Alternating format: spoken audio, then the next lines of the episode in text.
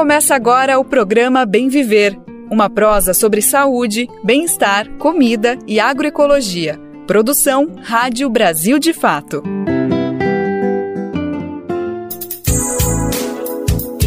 E hoje é sexta-feira, dia 19 de maio de 2023 e sim, sextou, sextou, minha gente. Estamos chegando com mais uma edição do programa Bem Viver para fechar essa semana que foi longa e intensa, muita coisa rolou no Brasil e no mundo.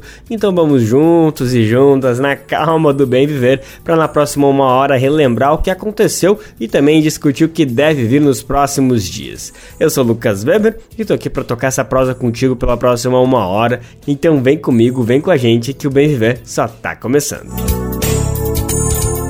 STF retoma hoje julgamento sobre a proibição de pulverização aérea de agrotóxicos no Brasil. Lula no Japão. presidente começa a participar hoje da cúpula do G7 e promete discutir combate à fome no mundo e acordo de paz entre Ucrânia e Rússia. E no final do programa, como a luta antirracista e pela reforma agrária se cruzam. Brasil de Fato 20 anos.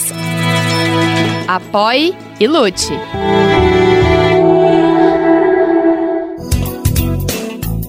A gente está no ar com o Bem Viver, você sabe, é de segunda a sexta-feira, sempre às 11 horas da manhã na Rádio Brasil Atual 98,9 FM na Grande São Paulo.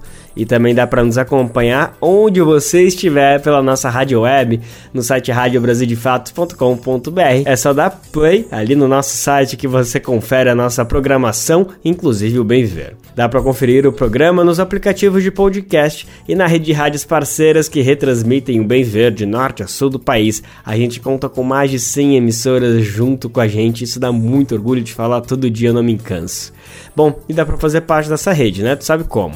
É só em radiobrasildefato.com.br e procura ali, ó, como ser uma rádio parceira que tem todas as instruções para fazer parte dessa grande rede e tocar o BV pro resto do Brasil. Falando nisso, manda seu recadinho aqui pra gente, viu? A gente quer você participando ativamente dessa prosa que não acaba aqui no rádio.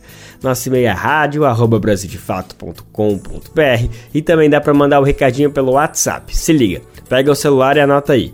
O nosso número é 11 95691 6046. Repetindo, 11 95691 6046.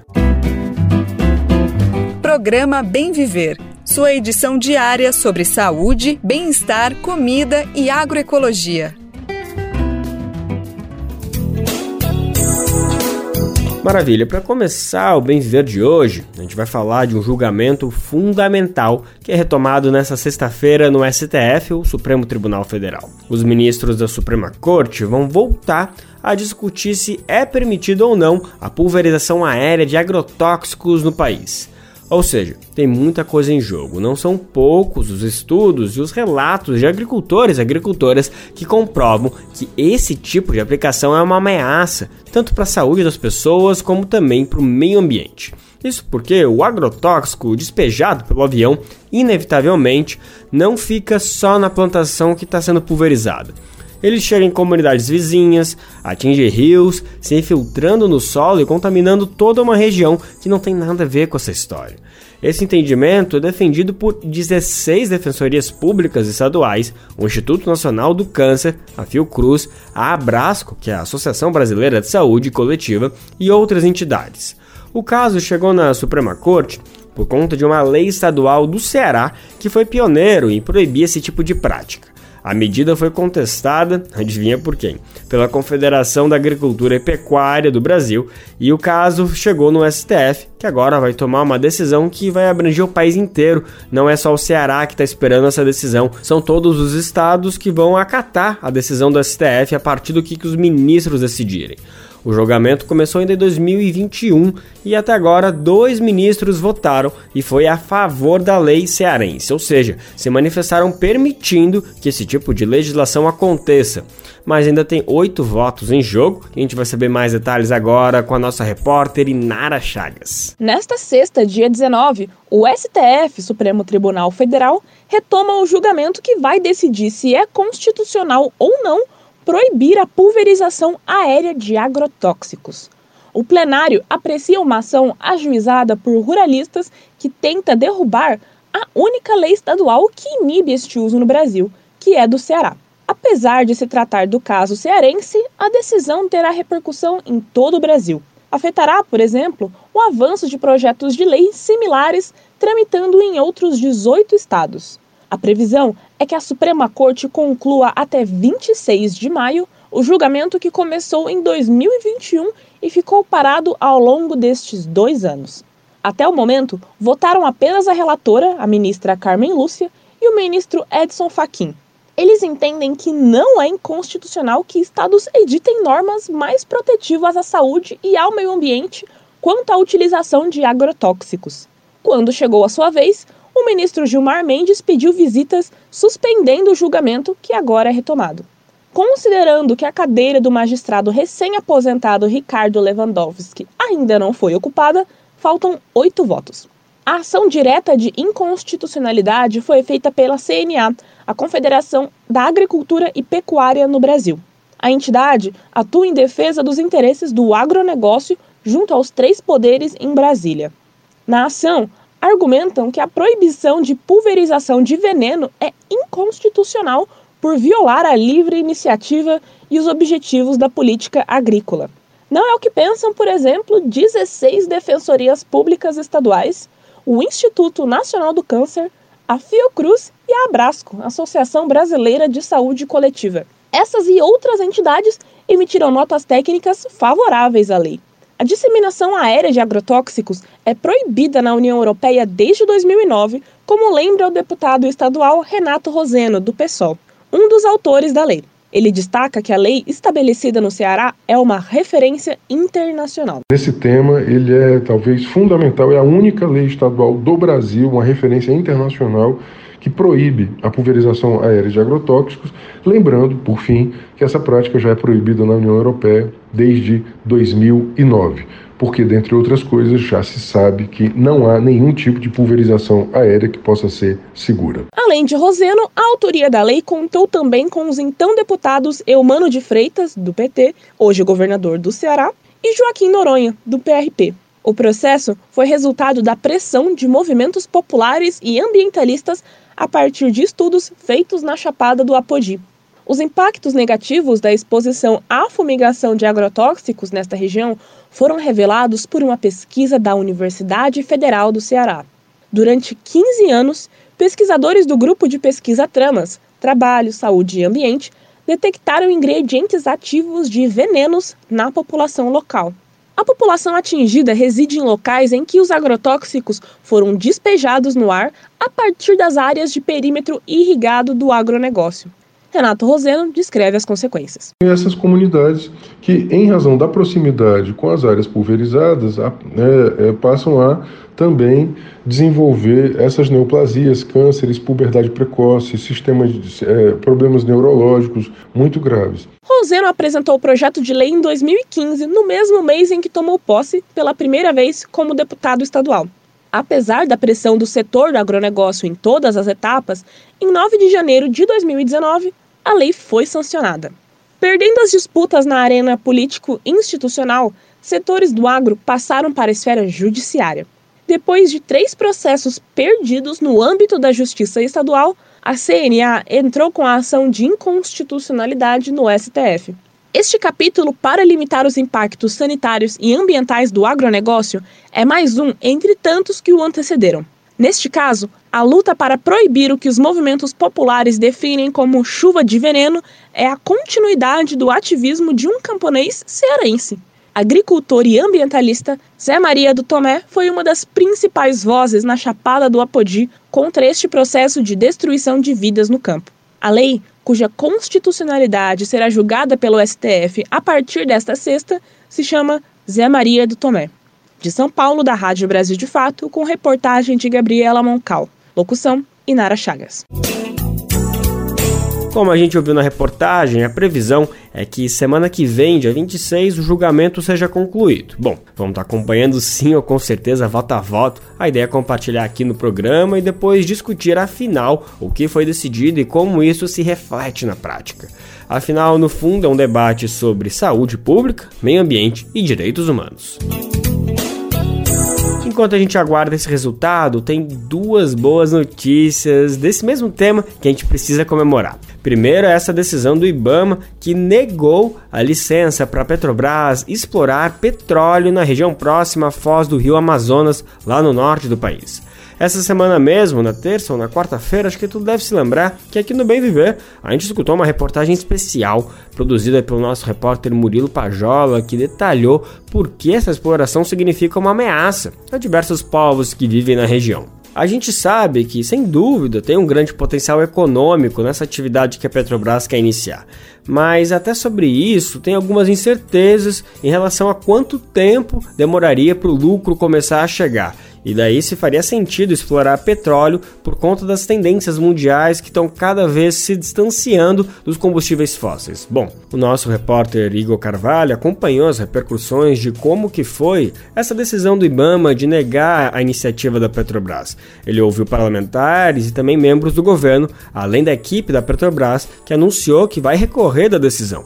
A gente vai conferir mais detalhes de como foi essa movimentação agora na reportagem que tem locução de Douglas Matos. A Petrobras anunciou nesta quinta-feira que vai recorrer da decisão do IBAMA, o Instituto Brasileiro do Meio Ambiente e dos Recursos Naturais Renováveis, que proibiu a estatal de explorar petróleo na foz do rio Amazonas. Em nota, a empresa afirma que atendeu rigorosamente todos os requisitos do processo de licenciamento e que o caso não será judicializado, porque a estatal fará um pedido de reconsideração em âmbito administrativo dentro da estrutura do órgão. Ainda de acordo com o texto, há um termo de compromisso assumido com a Agência Nacional do Petróleo, Gás e Biocombustíveis, a ANP, para a exploração da área no Amapá. Caso o projeto não avance, a Petrobras estaria sujeita ao pagamento de uma multa contratual. O Ibama publicou uma decisão de não permitir a exploração de petróleo na região e, em nota técnica assinada pelo presidente do órgão, Rodrigo Agostinho, em abril deste ano, 80 entidades ligadas à sociedade civil emitiram uma nota conjunta criticando a iniciativa da Petrobras e pedindo ao governo que vetasse a exploração de petróleo na foz do rio Amazonas. De São Paulo, da Rádio Brasil de Fato, locução Douglas Matos. E a outra notícia que a gente tem que comemorar é sobre mais uma queda no desmatamento da Amazônia. Já está começando a virar rotina esse tipo de notícia, né? Que bom. Até o ano passado, o básico era todo final de mês falar de mais um recorde quebrado na destruição da floresta. Durante a gestão Bolsonaro, o desmatamento subia a cada balanço feito. Felizmente, as coisas estão ao contrário agora. Está muito no início para fazer qualquer avaliação consolidada, isso é fato, até porque está começando só agora o período de seca, que é quando os crimes disparam na região. Mas fato é que o desmatamento na Amazônia teve queda de 36% no período dos quatro meses deste ano, em comparação ao mesmo período de 2022. Os dados são do Instituto Amazon. É importante comentar que os números seguem altos a gente vai precisar de quedas bem mais abruptas, bem mais acentuadas para ver uma evolução de fato nesse cenário. De qualquer forma, vamos entender melhor que queda foi essa de 36%, com ele Renato Ribeiro, da Rádio Nacional. O desmatamento na Amazônia teve queda de 36% nos primeiros quatro meses deste ano, em comparação ao mesmo período de 2022. Apesar da redução, a devastação desse quadrimestre continua a ser a terceira maior dos últimos 16 anos. A destruição da floresta chegou a mais de 1.200 quilômetros quadrados, ficando atrás apenas dos anos de 2021 e 2022, quando houve aumento expressivo do desmatamento na região. O monitoramento por satélites do Amazon, o Instituto do Homem e Meio Ambiente da Amazônia, registrou que apenas em abril a queda nas derrubadas chegou a 72%, passando de quase 1.200 quilômetros quadrados em 2022 para 336 quilômetros quadrados em 2023.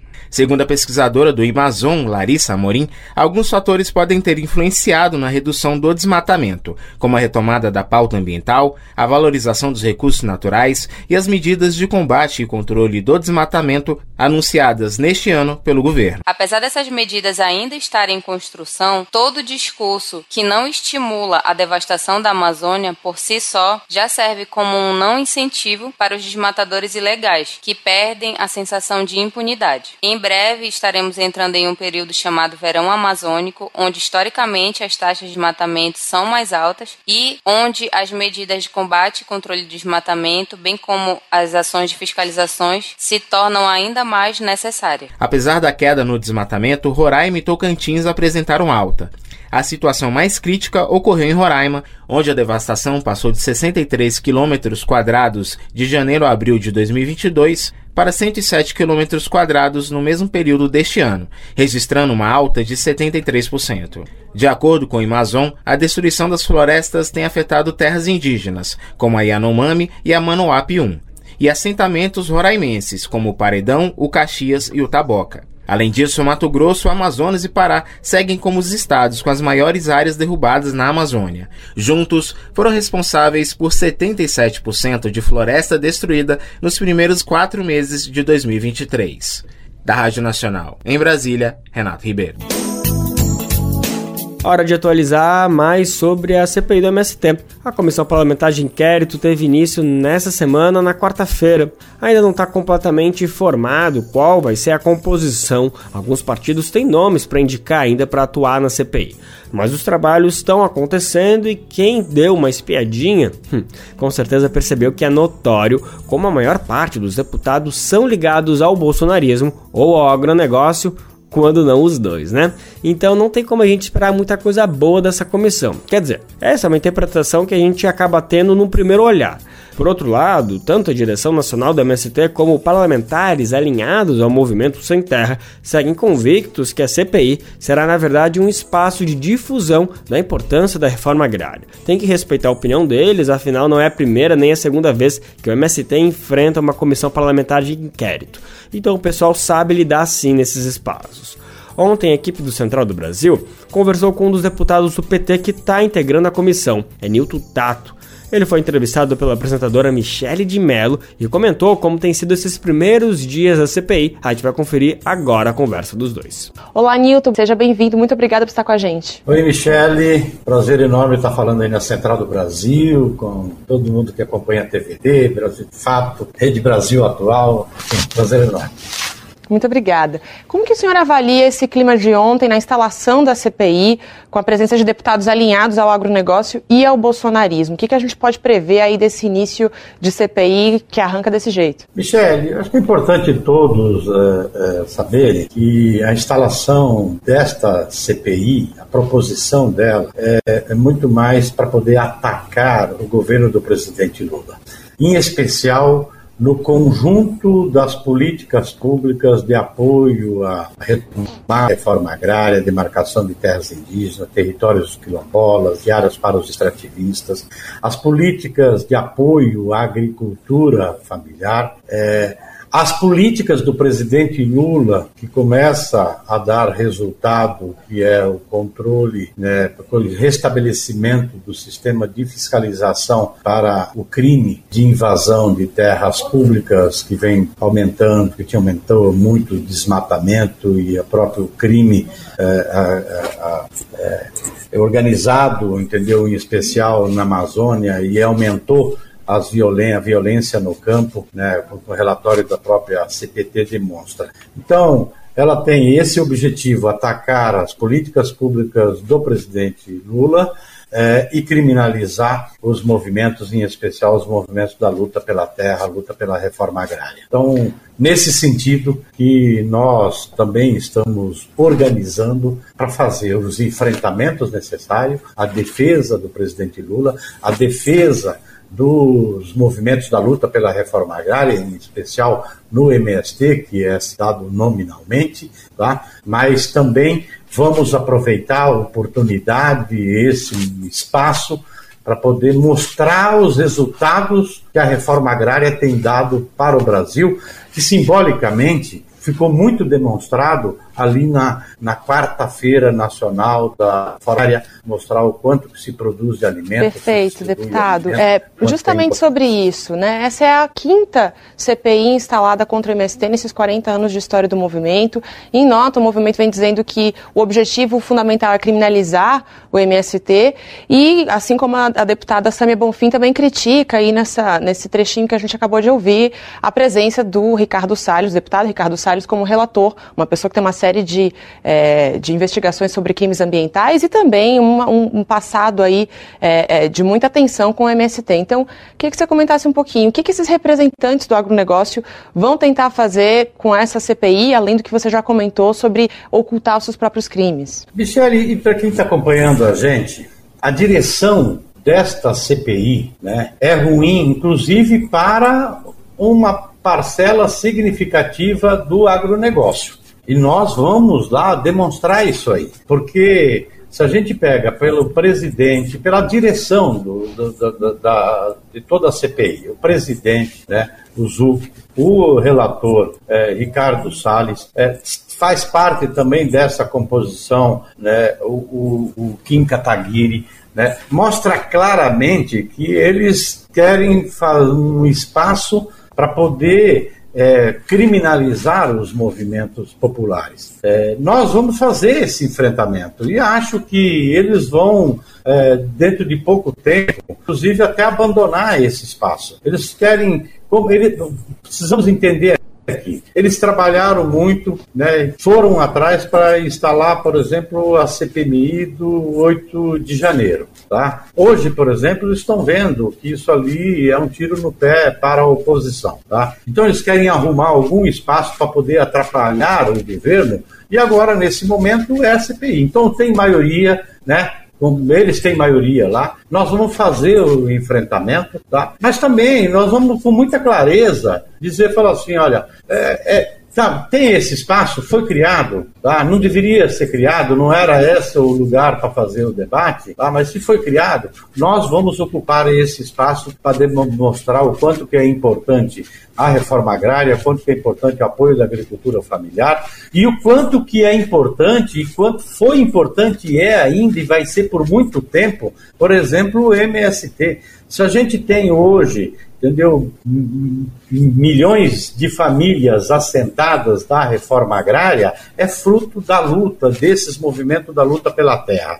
Se hoje a gente tem uma produção enorme, da, diversificada, inclusive, da agricultura familiar, que ajudou, inclusive, né, no período do, do, governo do presidente Lula anterior e da presidenta Dilma a tirar o Brasil do mapa da fome, tá? é com esse movimento que nós vamos enfrentar novamente a fome, produzindo produzindo alimentos. E para produzir alimentos precisa fazer a reforma Então nós vamos fazer esse enfrentamento lá dentro da CPI. Tá? então criaram esse espaço, deputado. criaram esse espaço, vamos ocupar esse espaço nesse sentido. Não vai ser fácil, porque todos sabem, por aquela composição que está montada agora, de 54, podemos dizer que a gente tem menos de 20, tá? mas alguns partidos ainda não indicaram os seus titulares, e evidentemente nós vamos trabalhar para poder diminuir um pouco essa correlação de força.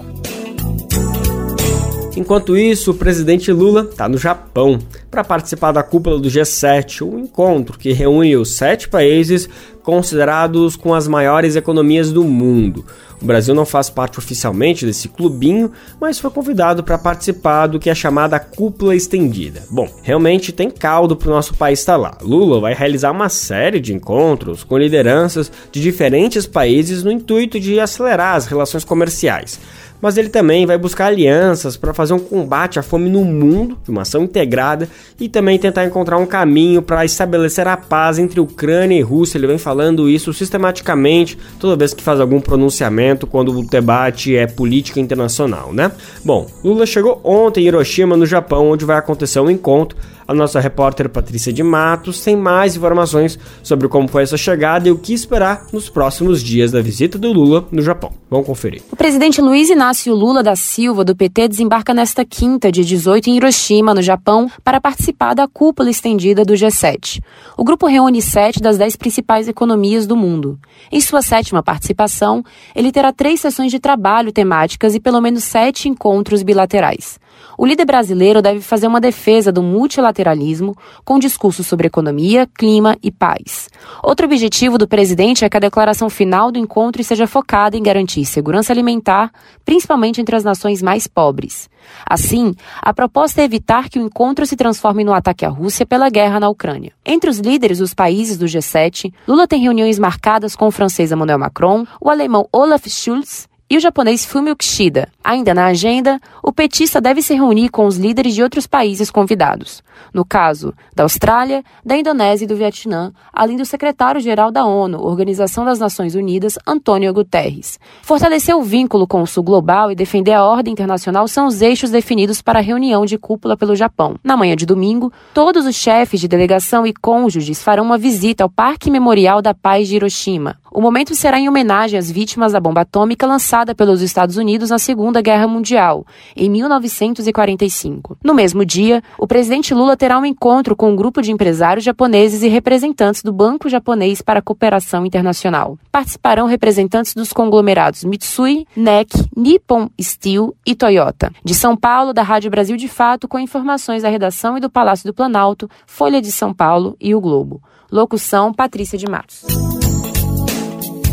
De volta ao Brasil, vamos falar sobre os combustíveis. Aqui tudo indica, o país pode ter começado nessa semana um novo momento. Isso por conta do anúncio do presidente da Petrobras, Jean Paul Prates, sobre o fim da política de paridade internacional em relação ao preço da gasolina.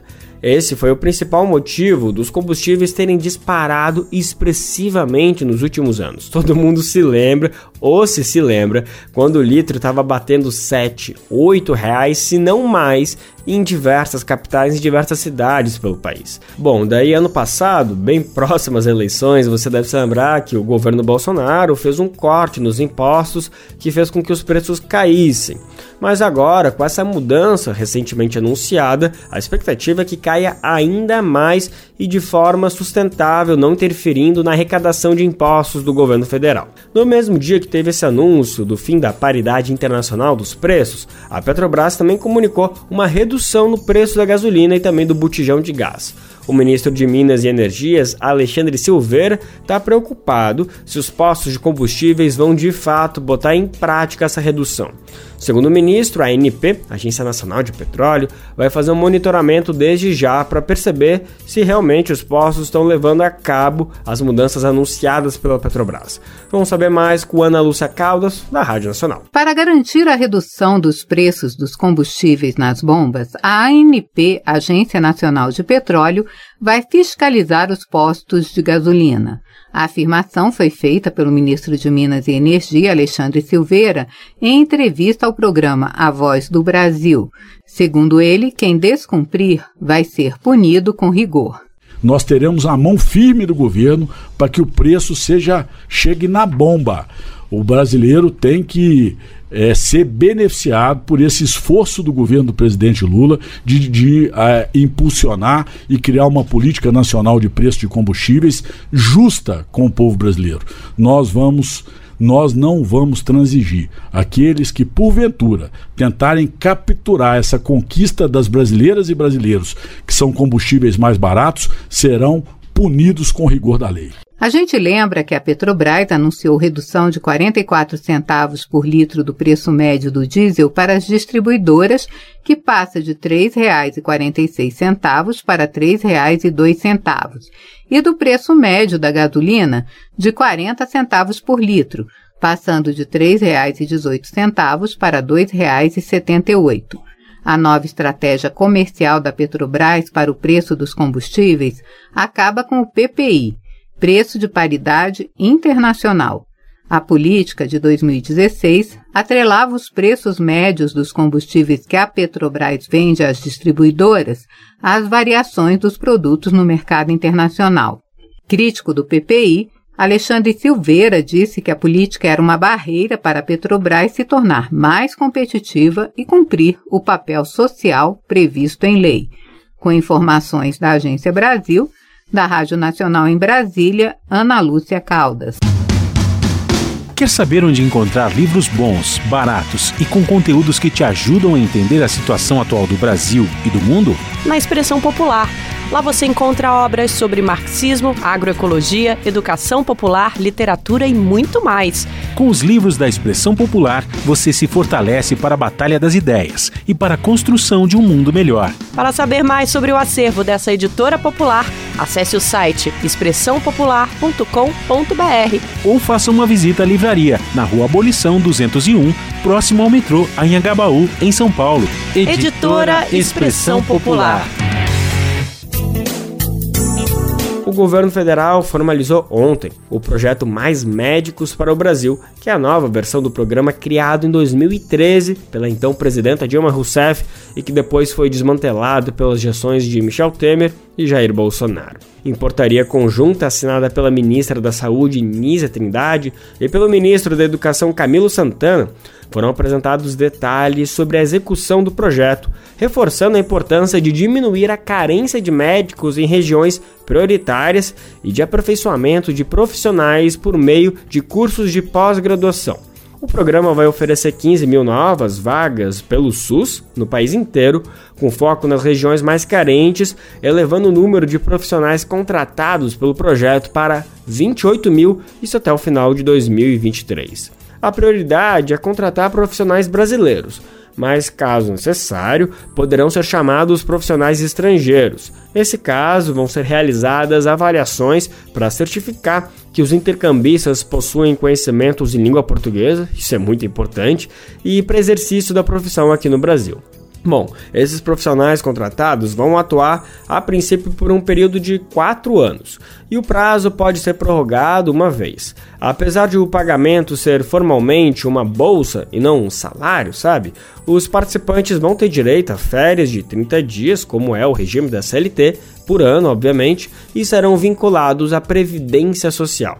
O valor mensal previsto para pagamento é de R$ 12.300 por mês.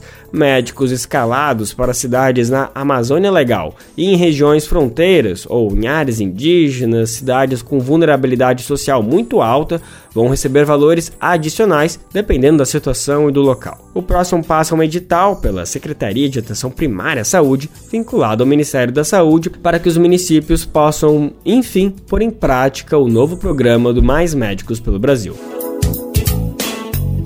Amanhã é sábado, dia de Bem Viver na TV, e adivinha, mais uma vez está com uma programação imperdível. Quem vai contar pra gente o que vai rolar no programa é a apresentadora Luana Ibelli. Fala aí, Lu. Oi, pessoal, prazer estar aqui com vocês e falar um pouquinho do que a gente preparou para o Bem Viver na TV desse sábado. Nos bastidores da Feira Nacional da Reforma Agrária, o cantor e compositor Lenine abriu o coração num bate-papo exclusivo para o Brasil de Fato. Também vamos mostrar o realejo do cultivo intervenção artística com poesias da terra e das ervas. No Ceará, a feira Caroá leva alimentos orgânicos de pequenos produtores para toda a cidade de Fortaleza. Veja ainda: mães de pessoas com síndrome de Down lutam por inclusão e direitos no Maranhão. E tem mais, então esperamos por vocês nesse sábado, a partir da uma e meia da tarde, no YouTube do Brasil de Fato e nas TVs parceiras. Um abraço e até mais. Tá feito o convite então. Amanhã, a partir da uma da tarde, o Bem Viver está disponível no YouTube do Brasil de Fato e também na TVT.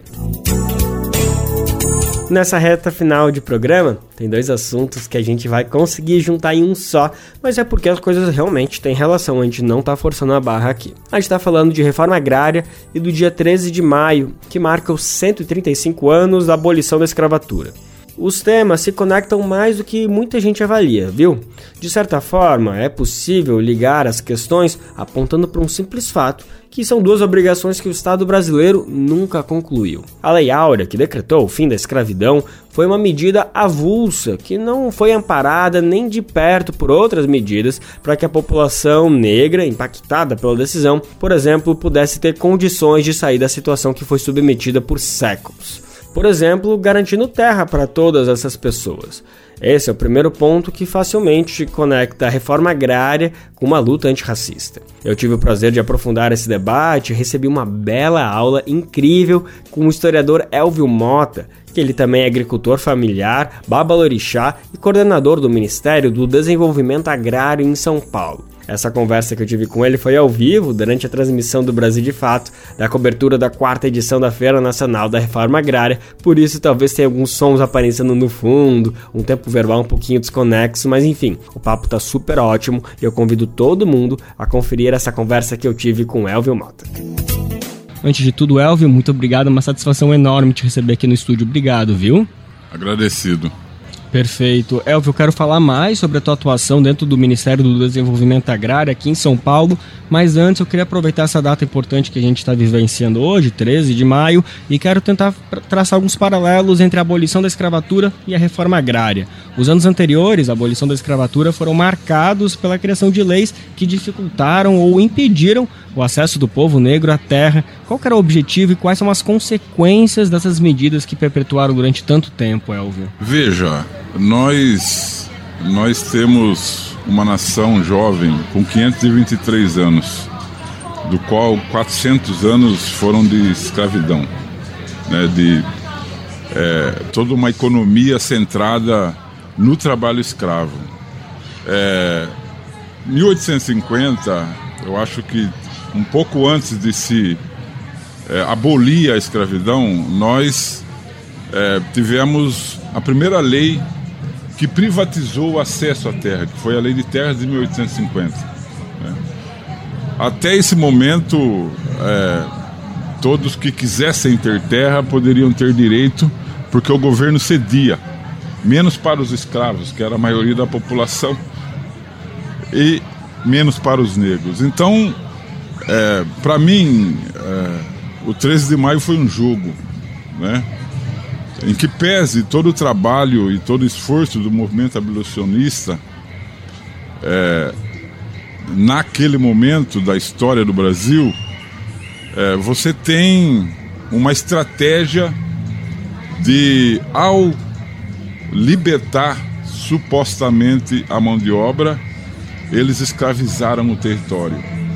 Né? O território ficou preso a poucas mãos e a única possibilidade de você obter a partir de 1850 era por meio da compra. Né? Então, e pobre não compra terra, não tem como. Porque o valor da propriedade no Brasil é extremamente é, caro. Né? É, e eu acho que, eu penso, não acho, eu tenho certeza, que isso faz parte da estratégia da concentração é, da riqueza e estratégia da, da concentração de renda, estratégia da concentração do território que alimenta uma política neoliberal de Estado. Então, é, quando a gente fala da simbologia que o 13 de maio representa para nós, né?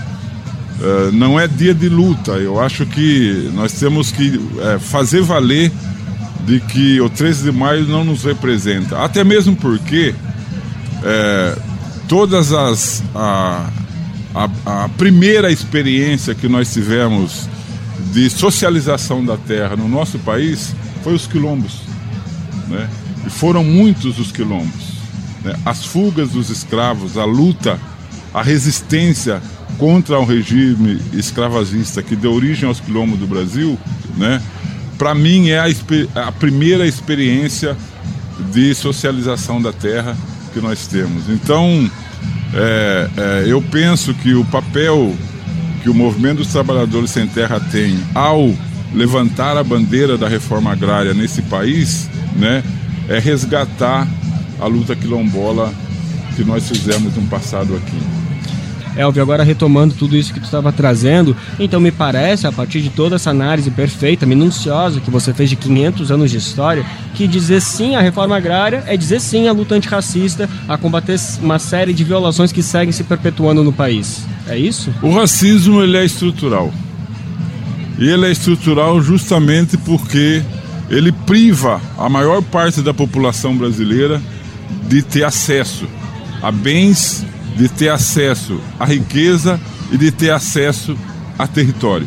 A reforma agrária tem a proposta de socializar a terra, de dar possibilidade de acesso e o que é mais importante, de garantir que a terra tem uma função social. Então, a luta da reforma agrária é a nossa luta, é a luta do povo negro, é a luta do povo brasileiro. Perfeito, Elvio. A gente não pode ignorar também o que aconteceu esse ano de um, uma série de casos de trabalho inálogo à escravidão vieram a público. Felizmente teve uma repercussão grande, a gente tem ver uma mobilização, uma comoção popular sobre esses casos e eu tenho certeza, o senhor queria ouvir a palavra do senhor, como isso também tem a ver com toda essa análise que você estava trazendo agora. A perpetuação desses casos é uma permissão que acontece só por conta dessa abolição inconclusa e talvez até de uma fetichização, de uma romantização desse 13 de maio como se fosse um capítulo passado, uma página virada, que é justamente isso, esse entendimento que permite que esses tipos de crimes sigam acontecendo. É possível fazer esse tipo de relação, Elvio? O trabalho análogo à escravidão é o trabalho que explora a mão de obra uh, dos, dos, dos trabalhadores em detrimento do lucro de empresas. Né? Quando a gente é, olha para a perspectiva que aponta a luta pela terra no Brasil, você denuncia o latifúndio e o latifúndio escravagista. E vou dizer uma coisa para ti: quando o latifúndio não, não é, escraviza a mão de obra, ele escraviza a propriedade. Quando ele não escraviza a propriedade não, e nem a mão de obra, ele depreda o meio ambiente. Quando ele não faz nada disso, ele não produz alimento, ele produz commodity e produz alimento com agrotóxico, percebe? Então, ah, é, quando a gente pensa no processo de luta pela terra no Brasil, nós temos um leque de justificativas para dizer que nós estamos no caminho certo em apoiar a reforma agrária no Brasil. Né?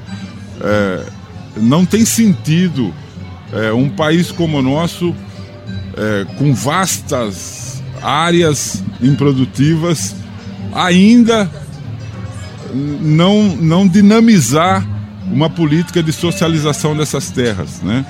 É, fazer reforma agrária significa possibilitar que esse tipo de relação homem-trabalho, homem-terra, homem-território, tanto usado e abusado pelo neoliberalismo, não exista mais, entende? Então a reforma agrária, ela de fato uh, dialoga com a liberdade.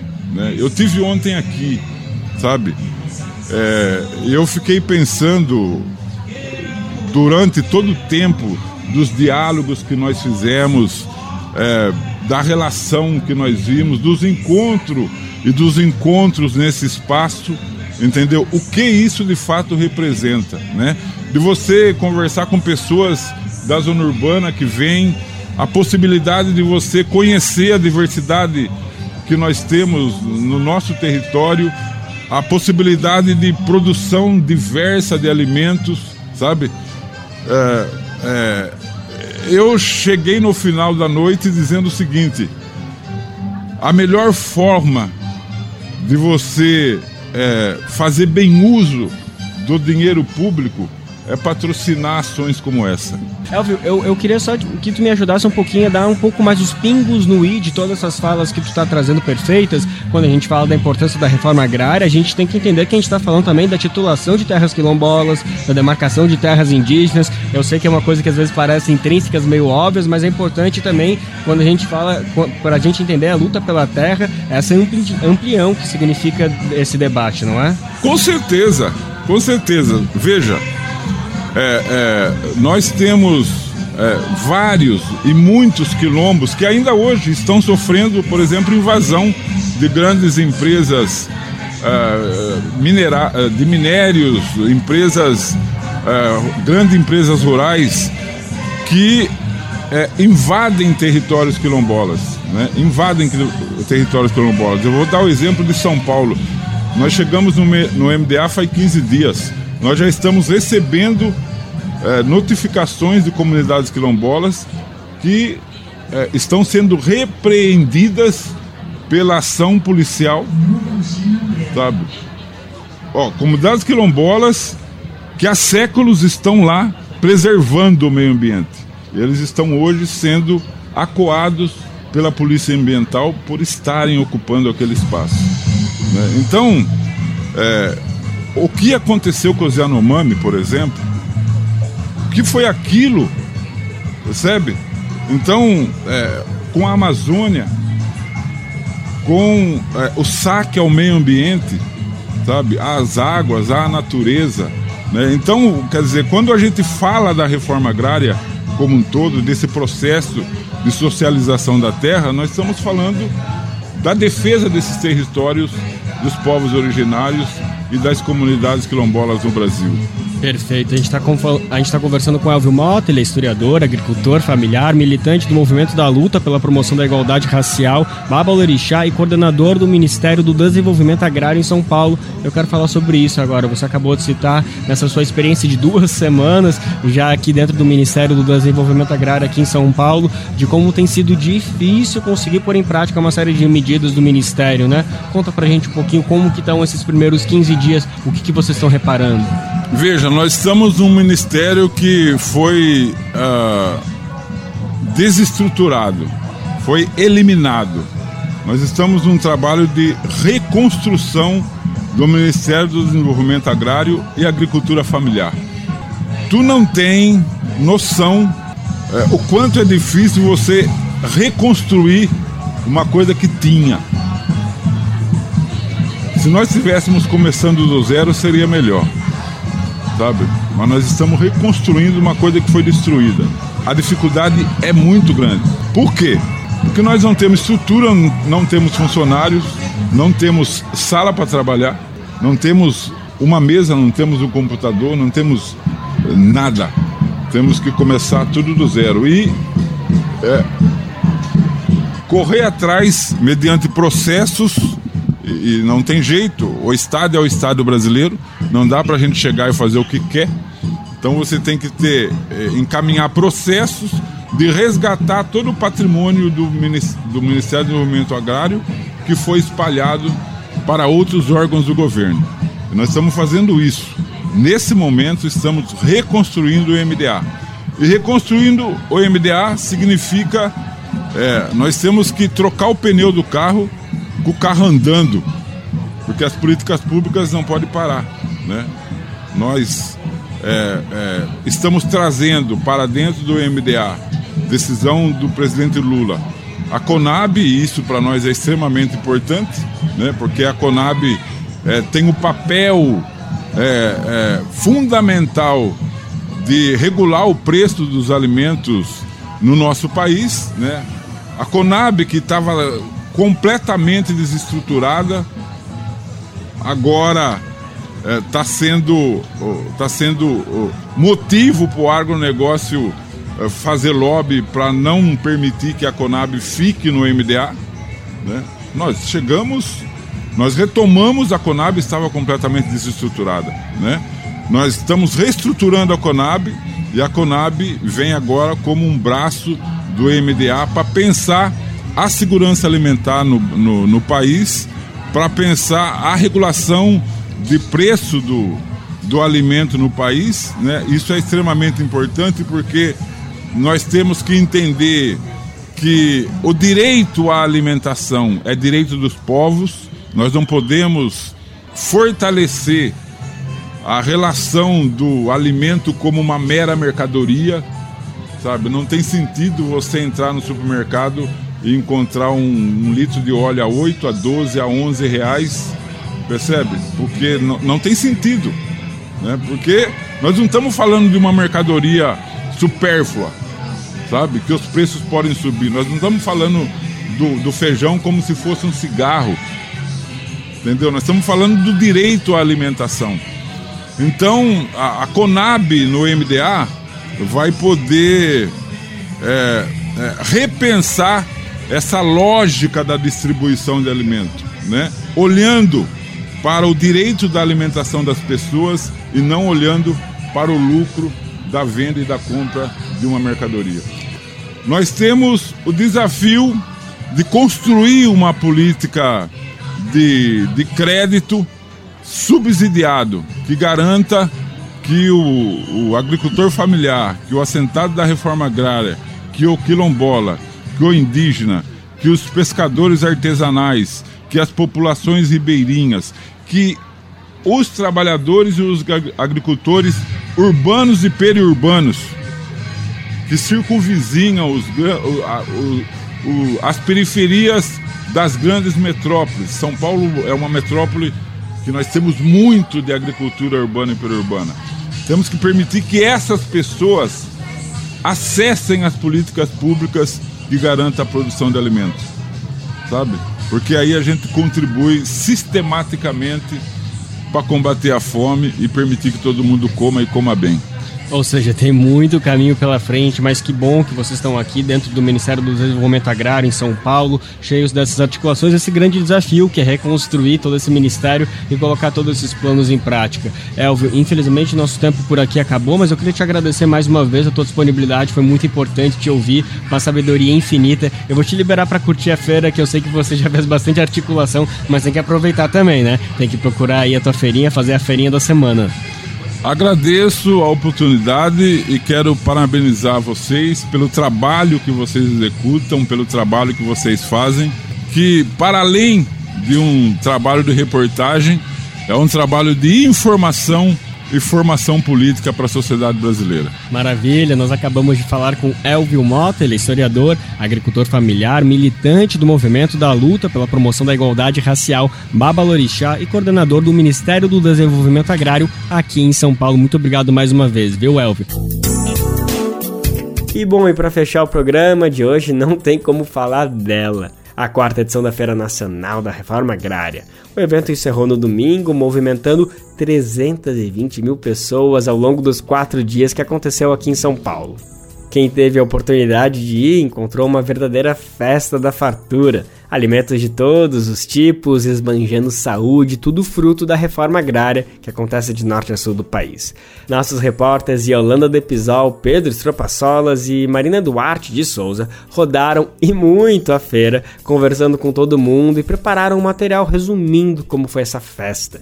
A gente vai conferir agora no Momento Agroecológico de hoje com Daniel Lamir.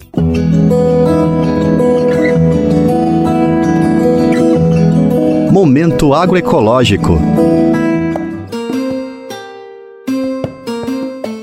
Barra Funda, um dos mais antigos e tradicionais bairros da cidade de São Paulo, foi tomado por 500 toneladas de alimentos saudáveis. Foi nesse cenário que a produtora cultural Suzy Rodrigues celebrou a quarta edição da Feira Nacional da Reforma Agrária. Estava esperando ansiosa para que essa feira acontecesse novamente, que é uma feira que eu costumava vir todos os anos para comprar os produtos que vêm do campo, produzido por essas pessoas incríveis, né, que alimentam o país. O acesso à comida de verdade com sabor da reforma agrária também foi festejada pela pesquisadora Florência Lorenzo. São produtos que são produzidos sem agrotóxico, com é, mas além disso, eles são produzidos num contexto de justiça social, que pra gente é muito legal e a gente vem valorizar também um pouco essa iniciativa, que eu acho que é muito importante, né? Que é, que é a comida que é produzida sem veneno, mas também construindo um país mais justo, né?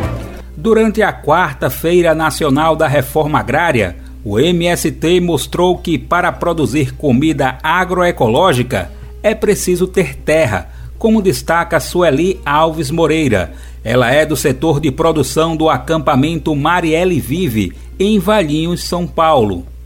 É uma, uma maneira da gente mostrar para o mundo. Gente trabalha com comida, a importância é imensa, porque em época que a fome está batendo na porta de todos aí, nós está trazendo um alimento saudável. Então isso é uma. Nossa, é um, imensurável a grandeza de um evento desse, de uma situação dessa. A feira reuniu os saberes e sabores de 23 estados do país. Foram cerca de 1.200 trabalhadores e trabalhadoras, como a Dilma Fernandes. Ela mora no assentamento Osiel Pereira, no município de Remígio, na Paraíba. Então, nós agricultores assentados da reforma agrária, a gente quer mostrar que nós produzimos e produzimos muito e com qualidade. Dados do IBGE indicam que de toda a área de cultivo do país, 78% é usada pelo agronegócio para a produção de commodities para exportação. Já a produção de alimentos para consumo interno, vindos da agricultura familiar, ocupa apenas 7% da área cultivável. Parte dessa comida que alimenta de fato o povo brasileiro foi levada por feirantes que foram ao Parque da Água Branca expor seus produtos. E com um detalhe: a grande maioria com base agroecológica. Por outro lado, Silvano Leite, do setor de produção do MST em Pernambuco, diferencia as práticas e pensamentos dessa base diante do setor do agronegócio. Ele é assentado no município de Ouricuri, no sertão pernambucano. O agronegócio explora, explora a natureza, explora a terra, envenena a terra, é, queima, desmata e nós temos essa preocupação ambiental, porque para nós produzir é, alimento saudável é produzir saúde, é produzir vida. Além da quantidade de 500 toneladas de alimentos, há destaque para a diversidade. Como exemplo da Paraíba, foram levadas 8 toneladas de alimentos sem veneno, produzidos do litoral ao sertão do estado, como afirma Dilma. Trouxemos banana, trouxemos abacaxi, inhame, maracujá, trouxemos artesanato de barro produzido na, pelas mulheres do assentamento. A gente também trouxemos a fuba de milho, a rapadura, a feira foi realizada de 11 a 14 de maio de 2023, mas para a assentada, o período é de 10 dias, 4 para a feira e 6 de estrada, contando ida e volta da Paraíba a São Paulo. A gente começou a organizar a nossa produção já faz uma semana que a gente está organizando com os agricultores como não dá para todo mundo vir para a feira, então a gente escolheu pessoas de referência nas comunidades e essas pessoas elas ficaram responsáveis de fazer é, a arrecadação dessas alimentações para vender e a partir da venda elas fazer a prestação de conta com os agricultores. Já o povo sem terra de Pernambuco foi com três caminhões e 40 toneladas de alimentos agroecológicos. É o que nos conta Silvano Leite. A nossa produção é uma produção diversificada que vem de todos os acampamentos e assentamentos do estado de Pernambuco, desde o litoral, passando pelo agreste também pelo sertão pernambucano. Então nós temos uma, uma diversidade da produção de alimento saudável. Temos a manga, o mamão, a melancia, é, temos a cebola, temos o mel do sertão do Araripe, a cachaça, o coco que vem lá da Serra do Araripe, o artesanato, que é, uma, que é, uma, é muito forte na, na, cultura pernambucana, e uma diversidade de alimentos saudáveis que a gente trouxe aqui para a quarta-feira nacional da reforma agrária. Da horta em formato de mandala do acampamento Marielle Vive, também seguiu uma grande diversidade de produtos. O espaço é símbolo do trabalho coletivo e do compromisso de 700 famílias do MST com a alimentação saudável. Sueli explica. A mandala é a flor da vida, né? A mandala é aquilo que vem para quebrar esse sistema, sabe? Que é tudo enfileiradinho, tudo quadradinho. Então é tudo círculo, um olhando para o outro. É o sentido da vida. E a gente mesmo produz os nossos insumos, nós preparamos o nosso solo com aquilo que a gente aprendeu, que tem dentro do nosso espaço. Zela das nossas sementes crioula. Não existe a possibilidade de a gente plantar um transgênico e achar que, que não vai fazer mal. Então, por isso a gente preserva toda a nossa semente. No país, 65 mil famílias sem terra vivem acampadas, aguardando regularização para serem assentadas. Do Recife, da Rádio Brasil de Fato, com reportagem de Iolanda Depisol, Pedro Estropaçolas e Marina Duarte de Souza. Locução: Daniel Lamir. E nesse clima de reforma agrária e alimentação saudável, a gente anuncia que o Bem Viver de hoje fica por aqui, desejando um lindo e tranquilo final de semana para todo mundo, para que todo mundo chegue renovado e cheio de energia, louco para ouvir a nova edição do Bem Viver que chega segunda-feira inédita para você, comigo por aqui te esperando, viu? O Bem Viver vai ao ar a partir das 11 horas da manhã na Rádio Brasil Atual 98,9 FM na Grande São Paulo ou no site radiobrasildefato.com.br. Lembrando que o Bem Viver vai ao ar em diversas rádios pelo país, diversas emissoras retransmitem nosso programa e a lista completa você encontra no nosso site, na matéria de divulgação diária do programa. Aqui a gente reforça o agradecimento e confiança de se somar nessa nossa caminhada de debate e construção por uma sociedade alinhada ao conceito do bem viver. Muito obrigado por estarem com a gente, vamos nessa que tem muito pela frente. Ah, o Bem Viver fica disponível como podcast, viu? É só acessar o Spotify, Deezer, iTunes ou Google Podcast que você encontra por lá. Este programa teve apresentação e roteiro de Lucas Weber, edição e produção de Daniel Lamir, Douglas Matos e supervisão de Rodrigo Gomes. Trabalhos técnicos de André Parocha, Dilson Oliveira e Lu Gattinone. Coordenação Camila São Márcio, direção executiva Nina Fidelis, apoio toda a equipe de jornalismo do Brasil de Fato. Você ouviu o programa Bem Viver, uma prosa sobre saúde, bem-estar, comida e agroecologia Produção Rádio Brasil de Fato.